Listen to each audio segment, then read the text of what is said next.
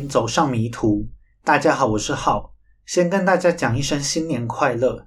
今年的农历年呢，我在香港过。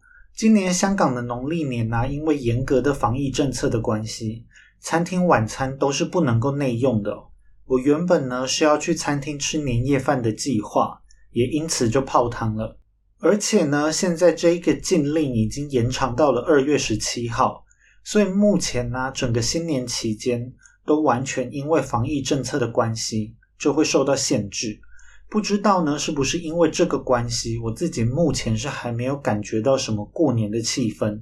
而且香港这边呢，可能因为金钱至上的关系，农历年的假期其实也只有三天了，只有初一、初二、初三这三天是放假，连除夕都要上班，初四也就已经开工了。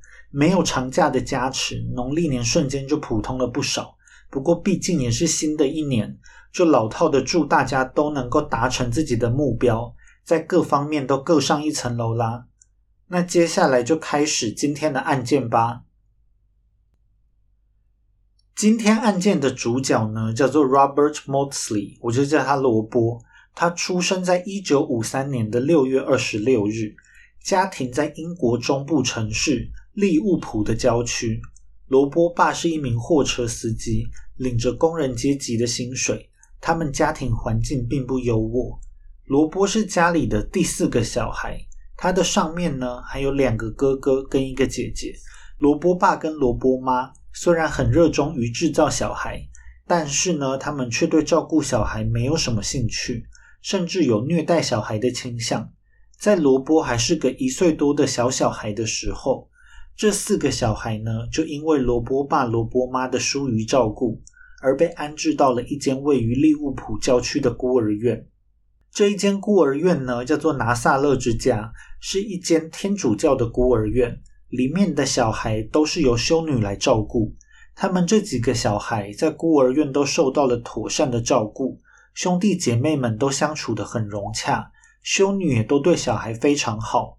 罗伯跟哥哥姐姐就把修女当作是自己的妈妈一样，尤其是罗伯，因为他在根本就还对原生家庭没有什么记忆的时候，就已经被安置到孤儿院了，所以对他来说呢，这一间孤儿院就像是罗伯真正的家。罗伯反而是对亲生父母几乎一点点印象都没有了，而罗伯爸、罗伯妈刚刚就已经说过了。他们喜欢的呢，只是制造小孩，而不是照顾小孩哦。因此，他们也几乎都没有来看过这四个小孩。他们开心的在孤儿院里面度过了他童年的时光。在罗伯九岁的时候，他们离开了孤儿院，并由利物浦的儿童福利局负责照顾他们。在这一段期间呢，罗伯爸、罗伯妈会零星的来拜访他们，让罗伯一家的亲子关系再次建立起来。在一段时间之后，罗伯爸妈就把他们的四个小孩都领回去亲自照顾了。虽然是家庭大团圆，但是实际上呢，罗伯这几个在孤儿院中度过童年时光的小孩，对于他们来说，罗伯爸妈虽然名义上是亲生父母，但是实际上其实就是陌生人。他们还需要更多的时间来适应新的生活。而在罗伯在孤儿院度过的九年时光之中，罗伯爸妈也都没有闲着，他们又在另外生了八个小孩。所以在把罗伯他们几个小孩从孤儿院领回来之后，他们成为了一个十四人的大家庭。罗伯大哥回忆这一段往事的时候，说他们原本在孤儿院都过得非常的快乐，他们几个兄弟姐妹呢都过得很好，跟修女也相处得很好。他们根本就几乎不记得在到孤儿院之前的生活了。在他们刚被领回家的时候，他们其实都很不适应这样的新生活。罗伯爸、罗伯妈好像其实也并不是很有兴趣来理他们。但是没有想到，罗伯爸妈这样漠视这几个小孩，已经是他们最幸福的时光了。接下来的日子里面呢，罗伯爸、罗伯妈开始天天对这几个孤儿院小孩施暴。他们会把小孩一个一个叫过去，把他们痛打一顿，再叫他们回房间。小孩们就天天过着担惊受怕的日子。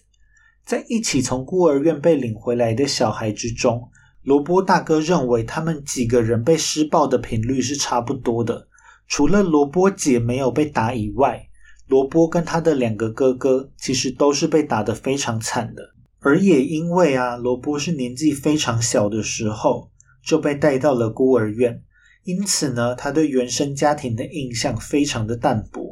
在他的心中，他这样的生活就像是从天堂掉到地狱。罗波妈虽然并不会动手打小孩，但是她也不会阻止罗波爸动手，甚至有的时候呢，罗波妈认为小孩不听话，她还会故意去找罗波爸抱怨，引起罗波爸的注意。不过罗波自己认为他是被暴力对待最严重的一个，他甚至说呢，他曾经有被性侵犯过。他说自己曾经被锁在房间里面长达半年的时间。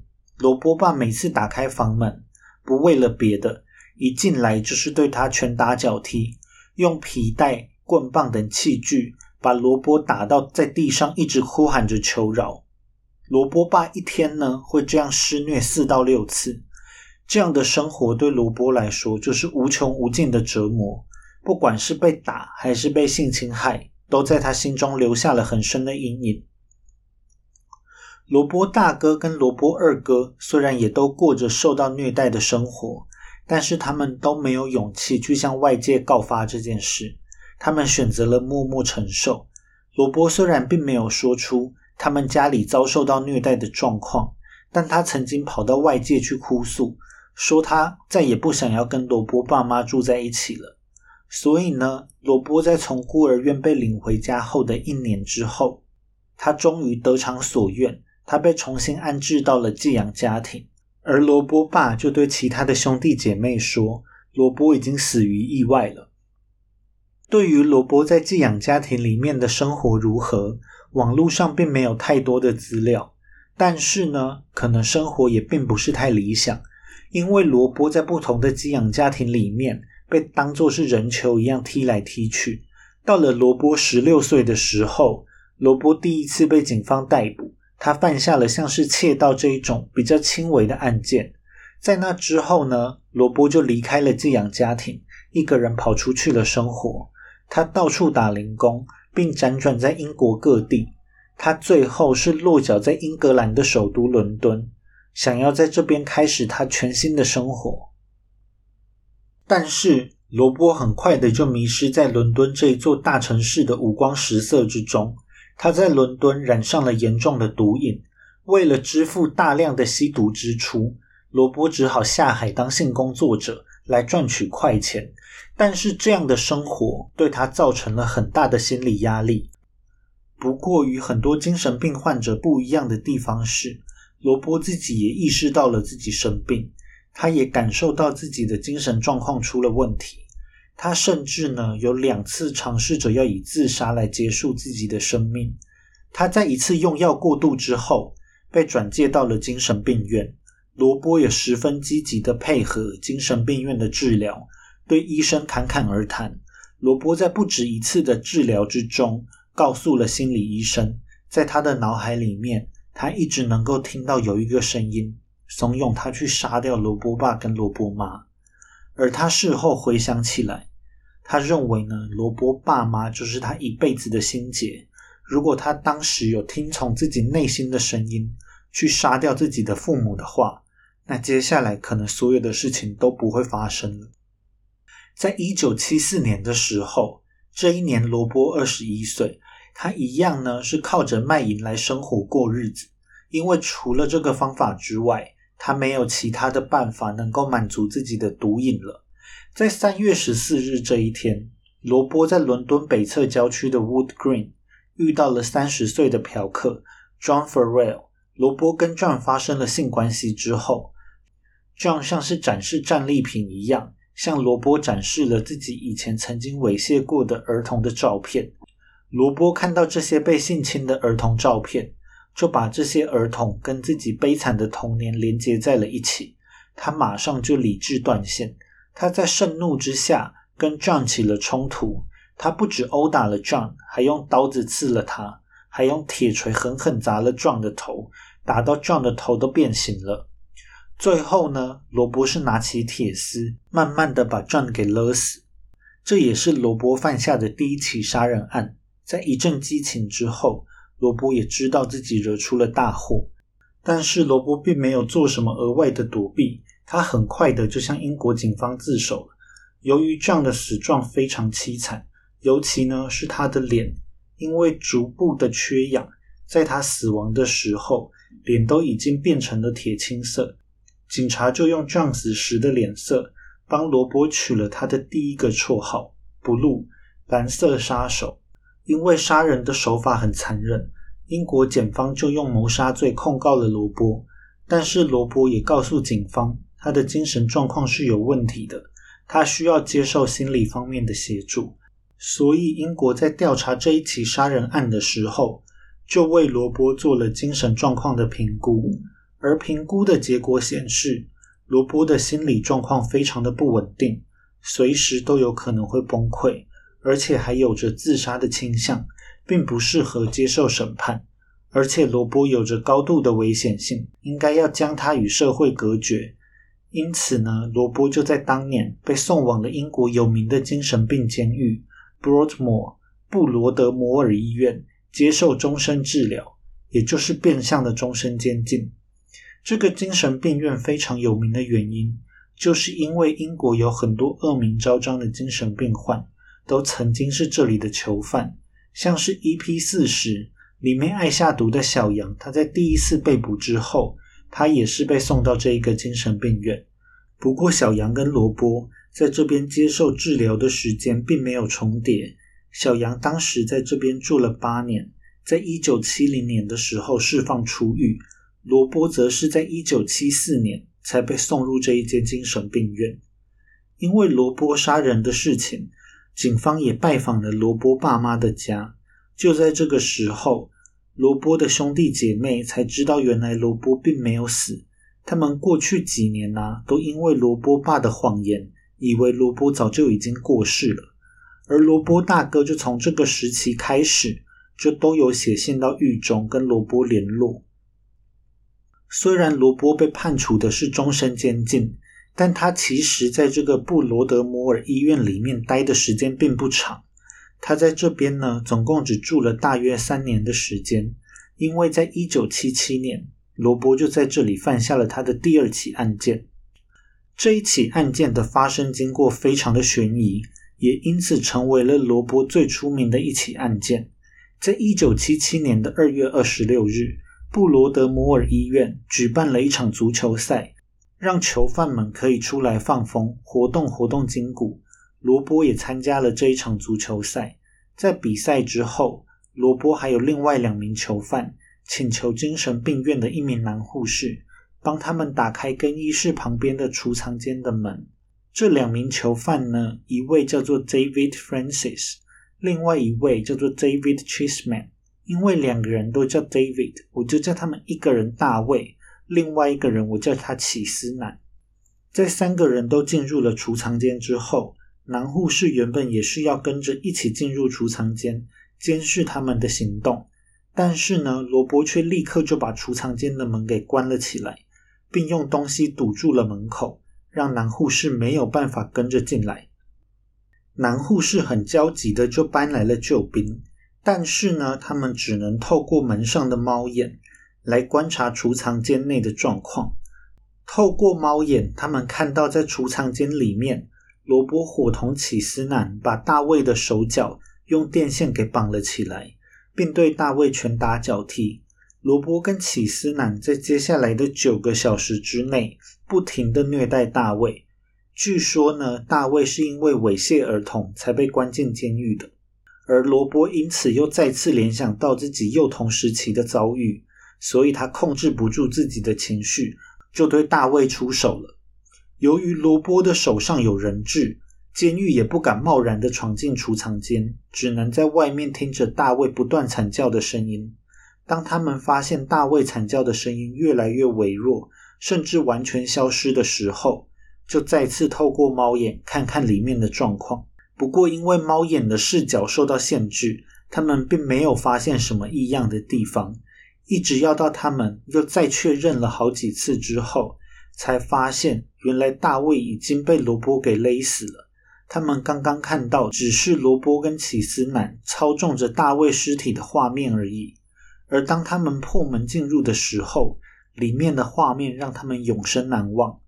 根据一名狱卒的描述，虽然大卫是被勒死的，但是大卫的头上啊竟然插着一根汤匙，他的头就像是一颗破掉的鸡蛋一样被罗波撬了开来。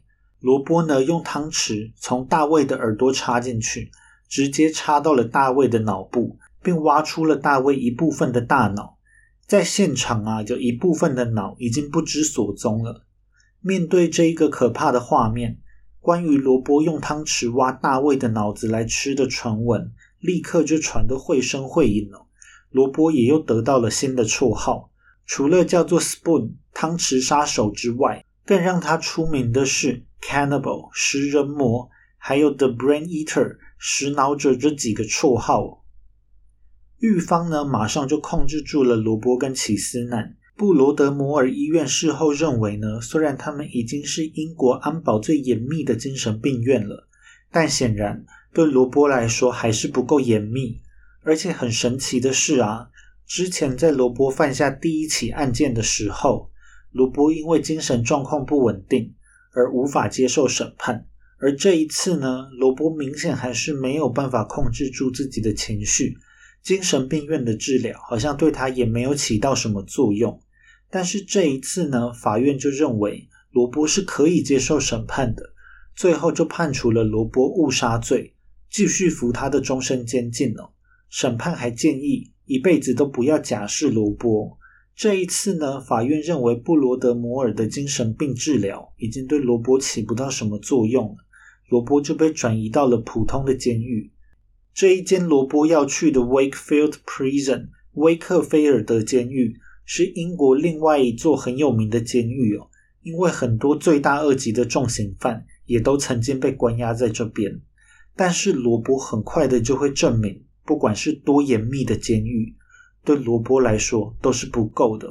罗伯在一九七八年的三月。正式的从布罗德摩尔医院转移到了威克菲尔德监狱。在他抵达之前，有关于他用汤匙吃人脑的传闻早就已经传遍了整个监狱。大家都知道，这一天监狱里面又来了一个狠角色，而罗伯很快的就会在这里犯下了他的第三起案件。这一次呢，案件是发生在一九七八年的七月二十九日。按照其他的囚犯事后回想。罗伯在事前呐就已经做好了犯案的准备。他原本是想要在一天之内杀害七名其他的囚犯。这些罗伯的目标呢，都是犯下家暴或是猥亵儿童的犯人哦。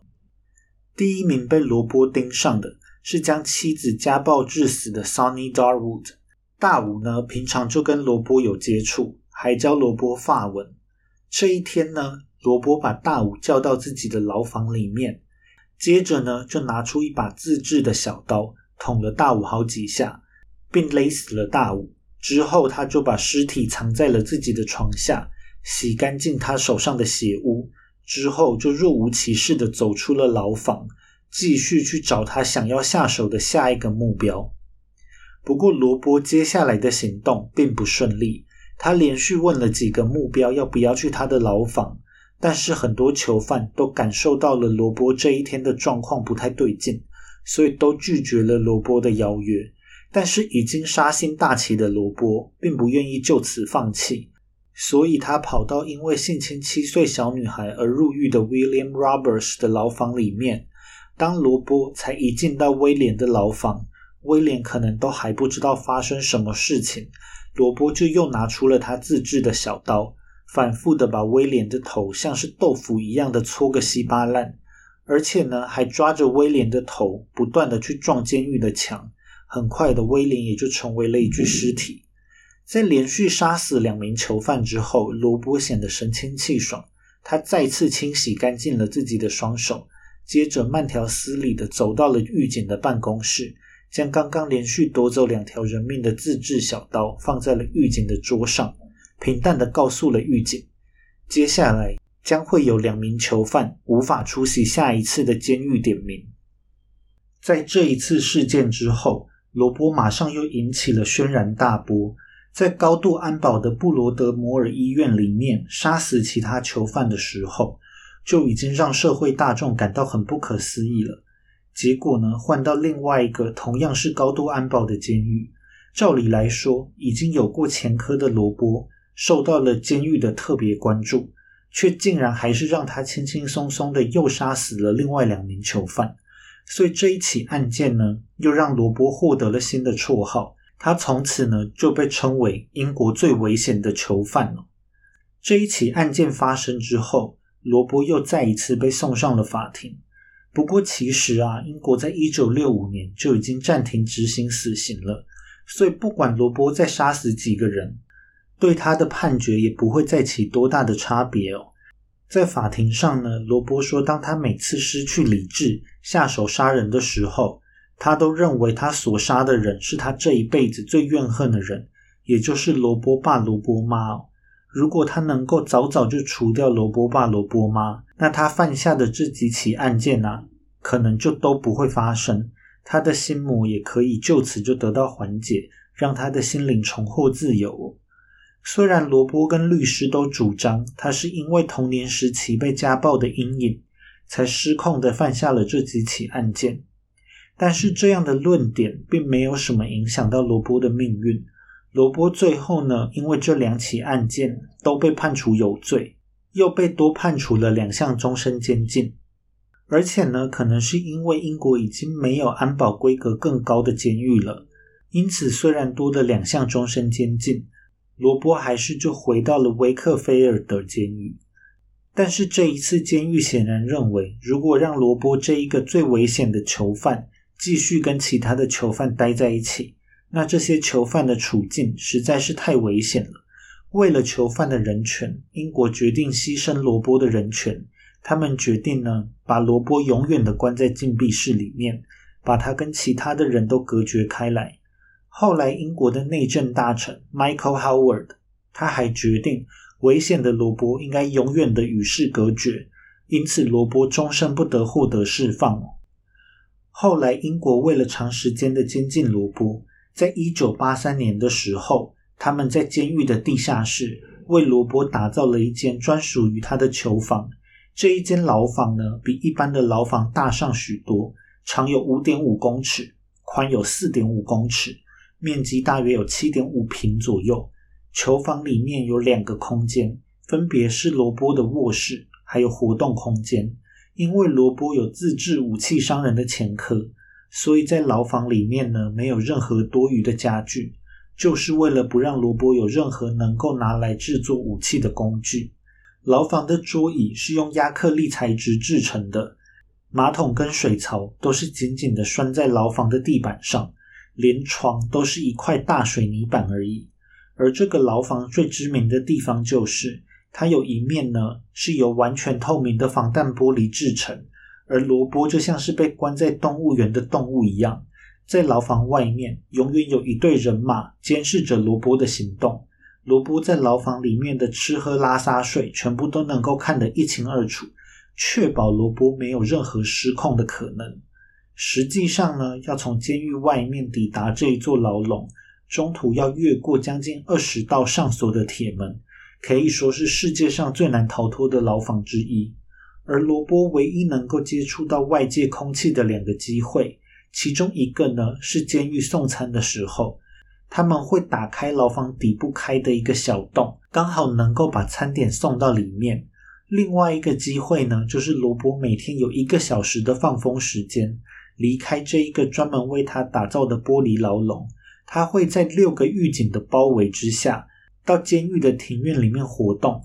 在放风的期间，六个狱警除了会严格监视罗伯的行动之外，也严格禁止其他的所有囚犯靠近罗伯所在的区域，不让罗伯有任何跟外界接触的可能。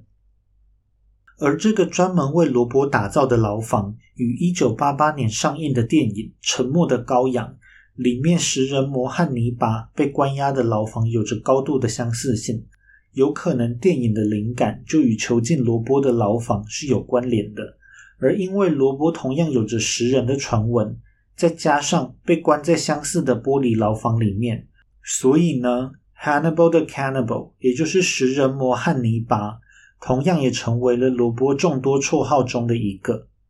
接下来，罗伯就在监狱里面过着有如动物园动物一般的生活，他生活的一举一动都受到严密的监控。在罗伯后来接受的访谈里面，他曾经形容过自己在这个透明玻璃牢笼里面的生活。他认为呢，英国政府把它当成是一个问题，而他们想出来解决这个问题的方法，就是把它关在这一个特制的笼子里面。这一个笼子呢，就像是他的棺材一样，他被抛弃在这个棺材里面，一步步的退化跟腐烂。在一九九零年年代初期的时候，罗伯曾有一段时间从威克菲尔德监狱的玻璃牢笼中。被转移到了在英格兰南部外岛的怀特岛上的 Parkhurst 监狱。帕克胡斯特监狱也是英国当时规格最高的监狱之一。EP 四十的小羊啊，还有那一集提到的沼泽杀手 Ian Brady，也都是被关在这个监狱哦。后来在一九九五年，这一间监狱才因为一起越狱事件，正式的被降了级。在一九九一年五月的时候。心理医生 Bob Johnson 前往了帕克胡斯特监狱，为罗伯提供了心理咨商。罗伯在这里的牢房虽然不是透明牢笼，但他仍然是被囚禁在无法与外界有任何接触的牢房之中。在狱警打开了牢房厚厚的门之后，里面呢还有一扇铁网门，让强生医生可以隔着铁网门与罗伯进行对话。经过长时间与外界隔绝之后。罗伯已经对外界产生了强烈的排斥感。强生医生花了大量的时间，才让罗伯一步一步的逐渐打开心房。强生医生在与罗伯接触了两三年之后，认为罗伯已经有了很大的进步。在其中一次的访谈之中，强生医生引导着罗伯说出自己在过去一段时间以来的进步。罗伯认为呢，在他接受强生医生的咨询之后。强生医生在进入牢房时，已经愿意坐的离囚禁他的铁网门越来越近了，尽管仍然有着一段不小的距离。在过去的这一段时间，他也能够对越来越多的事情侃侃而谈，比几个月前的状况好上许多。但罗伯仍然认为，在他必须要面对一些他不愿意面对的事情时，他还是那个可能什么都做得出来的人。而这也是他需要被谨慎对待的原因。强生医生对罗伯的进步感到满意，他成功取得了罗伯的信任，让罗伯愿意继续与他见面。在咨商的过程中，强生医生需要实时确认他咨商的步伐跟罗伯的进步步调是一致的。在两个人已经取得一定共识之后，强生医生打算安排罗伯到医院接受更进一步的心理治疗。但是在这个时候呢，狱方却毫无预警的终止了强生医生的心理咨商，把罗伯带离了怀特岛，又关回了威克菲尔德监狱的玻璃牢笼。至于终止强生医生心理咨商的原因，狱方并没有对外界做出任何的解释。从罗伯回到威克菲尔德监狱之后，罗伯就一直被独自关押在那一个为他精心设计的透明牢房之中。过着绝对孤独的生活。在两千年的时候，罗伯洋洋洒洒的写了一封求情信，希望狱方能够结束他被关禁闭的生活。他还同时要求了狱方让他在牢房里面养宠物。他要求呢，狱方让他养一只鹦鹉，他保证他会好好的爱护这只鹦鹉，不会咬掉鹦鹉的头。而除了宠物之外，他还希望在牢房里面能够安装一台电视。让他能够看看外面世界发生的事情，学习新知。安装一台收音机，让他可以听听古典音乐。如果狱方不答应以上的任何一个要求的话，罗伯恳求狱方可以赏赐他一颗致命的氰化物胶囊，让他能够自己了结自己的生命。这样子，让狱方困扰的罗伯就可以永远的消失在这个世界上。但是面对以上的请求呢，狱方的回应都是不行不行不行。不管是从玻璃牢房释放，还是养宠物，还是看电视、听音乐，狱方全部都不允许。依照法规呢，他们当然也不能够提供罗伯氰化物的胶囊。所以罗伯从此就陷入了求生不得、求死不能的尴尬境地。而这样的状况就一直持续到了现在，一直到二零二二年呢，罗伯都还是被关在这个透明牢房里面。罗伯几乎是把握每一次的机会，申请结束他孤独的生活，再次与真人接触。但是他每一次的申请都失败。即使如此，他还是每一次都提出申请。终于在二零二一年的圣诞节时，狱方给了罗伯一个大大的圣诞礼物哦。那就是呢，在圣诞节的时候，狱方告诉罗伯，他以后都不用再申请了，他们是不会把他从玻璃牢房里面释放出来的。罗伯就乖乖在里面等死吧。其实呢，做出这一种完全无视人权的决定，英国也是很尴尬的。他们也知道，这样长时间把罗伯单独一个人关起来，就算他原本没病，关一关都可能被关到疯掉。罗伯自己也曾经说过。在这样长时间的单独监禁之中，他唯一能预想到的未来，就是他精神崩溃，或是他想尽办法结束自己的生命。但是英国呢，既没有办法处决罗伯，也实在是没有办法承担把罗伯放出来的风险。毕竟罗伯已经有两次在监狱中杀人的前科，所以也只好让这一个透明的牢房，成为罗伯名副其实的玻璃棺材。目前世界上被关禁闭时间最长的囚犯是曾经被关押在美国路易斯安那州的监狱的 Albert Woodfox。他曾经呢在禁闭室里面被关押了将近四十四年的时间哦。现在的罗伯呢年纪其实也才六十八、六十九岁，再过几年呢，罗伯就很有可能可以打破这一项纪录，成为世界上被关禁闭最久的囚犯。罗伯就像是一只狗一样，被英国豢养在笼子里面了，人权已经荡然无存。而英国身为最爱用人权来大做文章的国家之一，一些英国人啊，开始觉得对待罗伯的方式并不恰当。后来啊，甚至出现一些拥护罗伯的言论。网络上介绍罗伯的文章之中，许多都可以看到用 “vigilante” 这个字来形容罗伯的作为哦。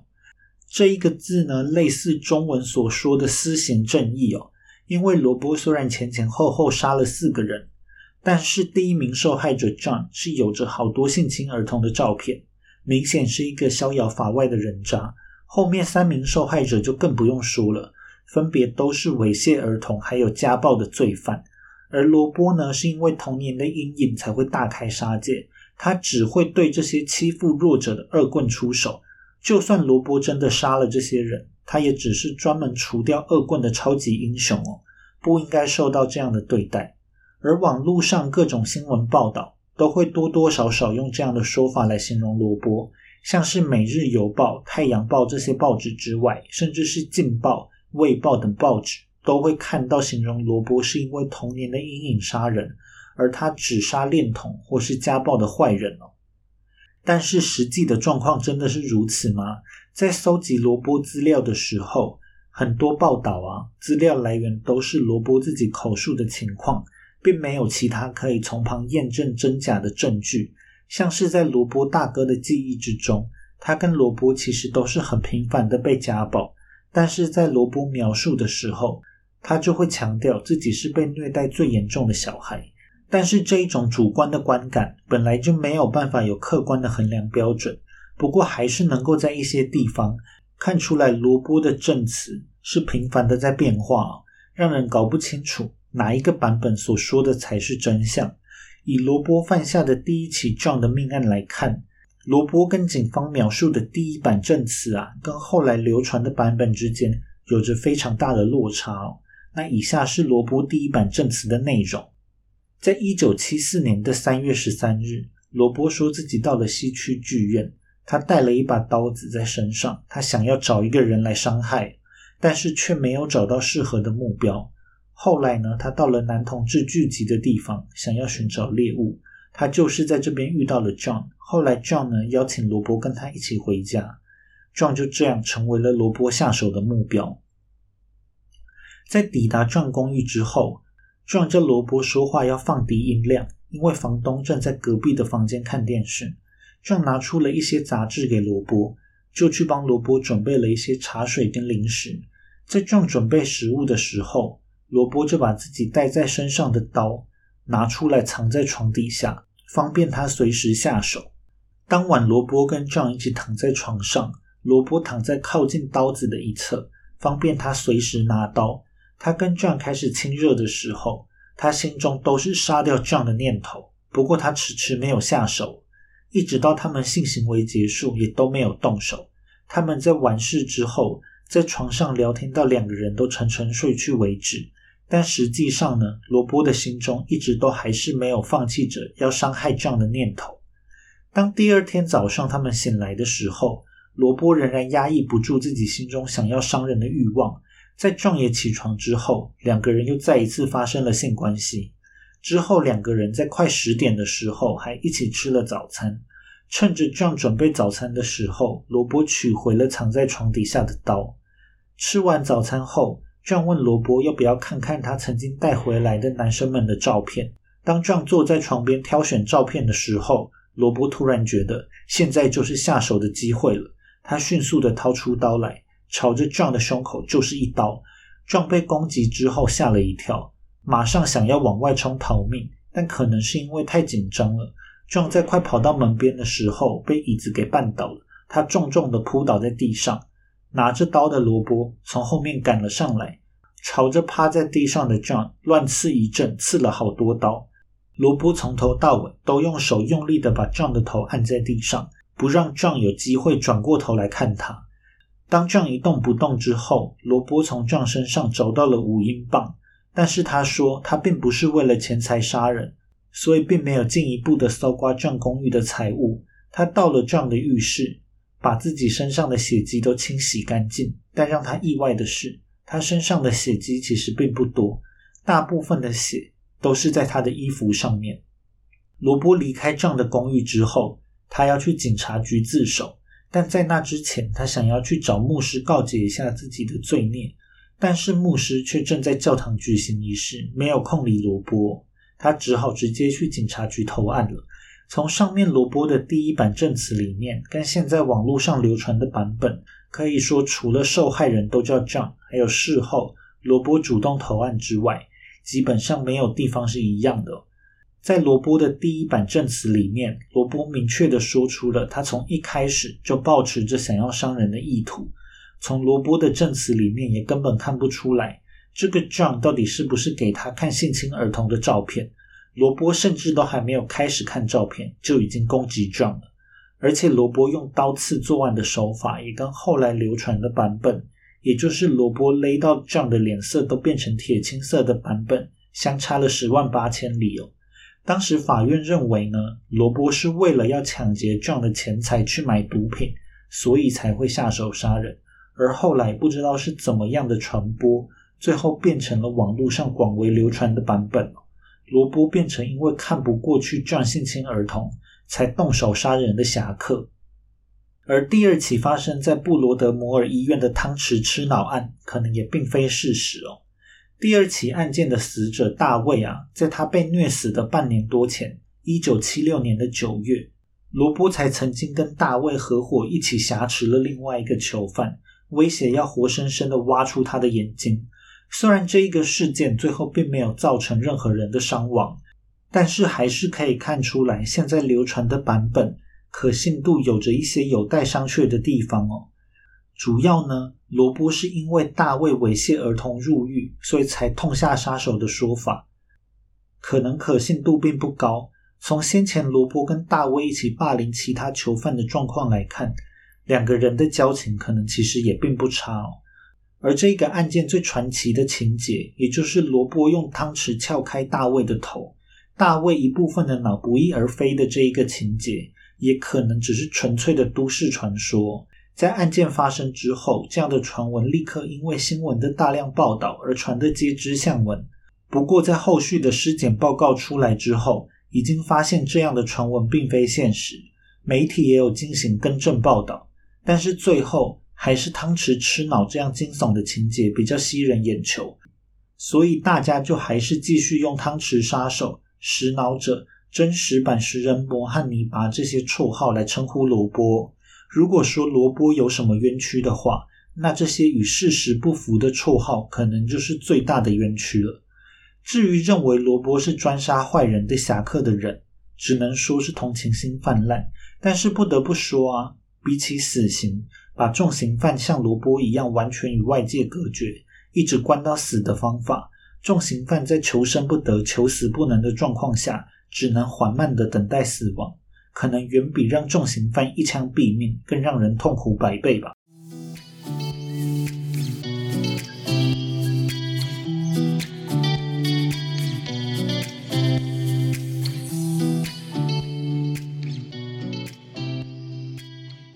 在疫情之前呢，台湾因为假期少的关系，农历新年应该是很多人选择出国的好时机。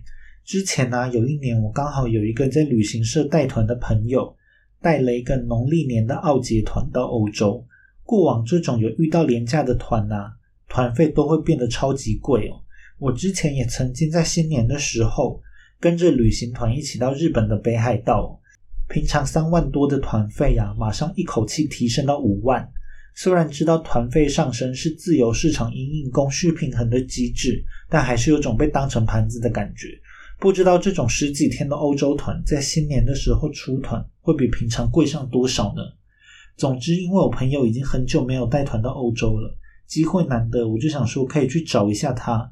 因为我之前呢，曾经有一段时间是住在奥地利。反而是没有去过冬天的捷克，所以就想去看看冬天的布拉格，顺便看看我朋友这个专业的领队是怎么带团的。总之呢，就是交给他安排就对了。当然，虽然是农历新年的团，但布拉格一定是没有什么农历新年的感觉的嘛。但是这一次冬天的布拉格，让我对布拉格的好感度啊提升了好几个档次。过去我觉得布拉格就是一个中规中矩的欧洲城市。虽然也算不错，但一直都没有留下什么特别的印象。不过这一次呢，我从一下车就对布拉格有了全新的印象，因为一下车啊，就是铺天盖地的雪花哦，外面正下着让人连路都看不清楚的大雪。这些布拉格雪景的照片呢，我会放到 IG 的迷图上，有兴趣的话可以上去看看喽。虽然我因为看到大雪很兴奋，但是我朋友的团员呢，好像被这样的大雪给吓到了。所以一整天安排的行程并不多，但都是很精华的行程。领队就在大雪之中带大家参观了布拉格城堡，还有查理大桥这两个景点哦。我们一早呢就先去了布拉格城堡，不过不知道是不是旅行社安排行程的疏忽哦。在城堡里面有一个很大的哥德式教堂，是城堡区很重要的景点。但是呢，它每个星期日因为早上要做礼拜的关系，所以要到中午十二点才对外开放。我们这一天就刚好是星期天，要等到中午才能进去，所以我们一早抵达就只能先在城堡的户外区晃来晃去，消磨中午前的时光。不过台湾的团员们呢，马上就受不了了，觉得外面实在是太冷了。其实我当时是有一点讶异的，因为虽然雪下的很大，但其实气温并没有很低哦。我当天外套里面其实也只穿了一件短袖而已。由于离中午实在是太遥远了。而且叫团员站在雪地里面被雪喷，如果有人感冒的话，一定会被投诉到死。最后我朋友呢只好放弃了漫长的等待，因为城堡区的门票啊有效期限是两天，他就请对教堂有兴趣的团员第二天自由活动的时候再上来城堡去参观。今天就暂时先下山了，在穿越了查理大桥之后，我们就早早的去吃了午餐。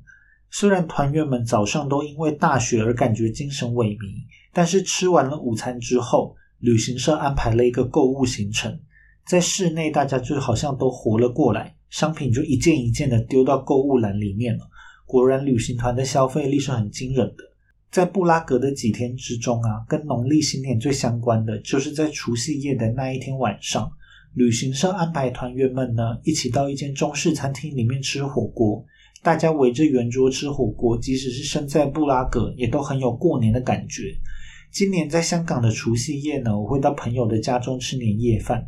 不过因为参加的人啊，大部分都是西方人，所以也不知道到底会不会有过年的感觉呢？就下星期再跟大家分享啦。大家拜拜，我们虎年见喽！